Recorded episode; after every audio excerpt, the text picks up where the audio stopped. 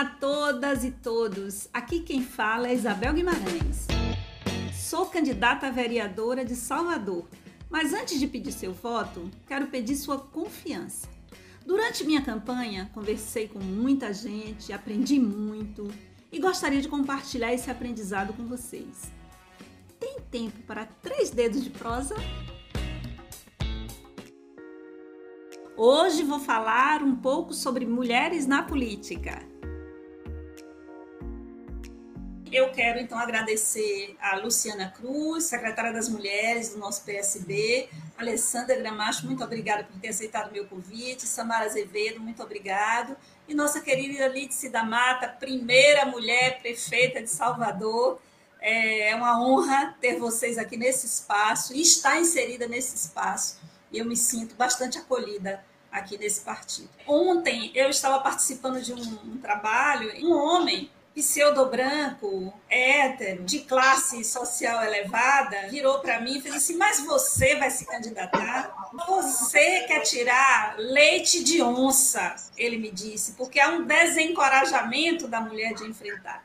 E eu disse a ele: Olha, é o seguinte, eu nasci mulher, negra, pobre no interior da Bahia. Se eu não fosse ousada de querer tirar leite de onça, eu não estaria aqui nesta mesa de igual para igual falando ao seu lado. Eu sou Samara Azevedo, sou professora há 19 anos. Escolhi estar na periferia porque compreendo a educação como a única forma de transformação social, de empoderamento da favela. Né? E eu preciso dizer que, como mulher negra e favelada, a gente se depara num tempo, a gente se depara num momento da modernidade que existe um controle muito forte dos nossos corpos, né?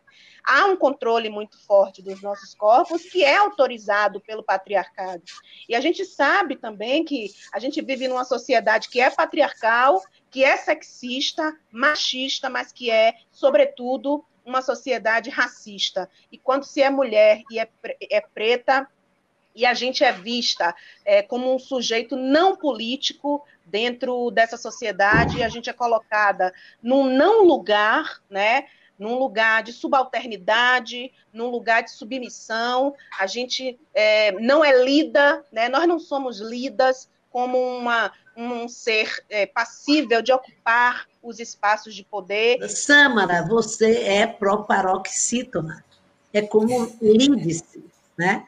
Então, nós temos esse problema. Alguém vai me chamar de Samara, como me chama de Lidice. O que Isabel falou é uma realidade. Sempre que a gente vai conversar sobre política, principalmente no, no período eleitoral, vem logo um pouco, até pessoas delicadas, dizendo: ah, você, uma educadora tão atuante, vai se meter com essa história de política? Eu não vejo ninguém fazer essa pergunta aos candidatos homens. Porque os candidatos homens é como se eles nascessem para exercer o poder. Eles estão aí, nasceram para isso. Eu sou Alessandra Gramacho, sou artista do forró, cantora, compositora, poetisa. Só a democracia verdadeira, com a presença de mulheres nos espaços de poder e de tomada de decisão, desejando que esse machismo hierárquico se dissolva completamente de nossas sociedades, que tomou de nós a liberdade de fazer, de, do nosso fazer cultural, do nosso fazer artístico, e que se reflete até hoje em tantas desigualdades.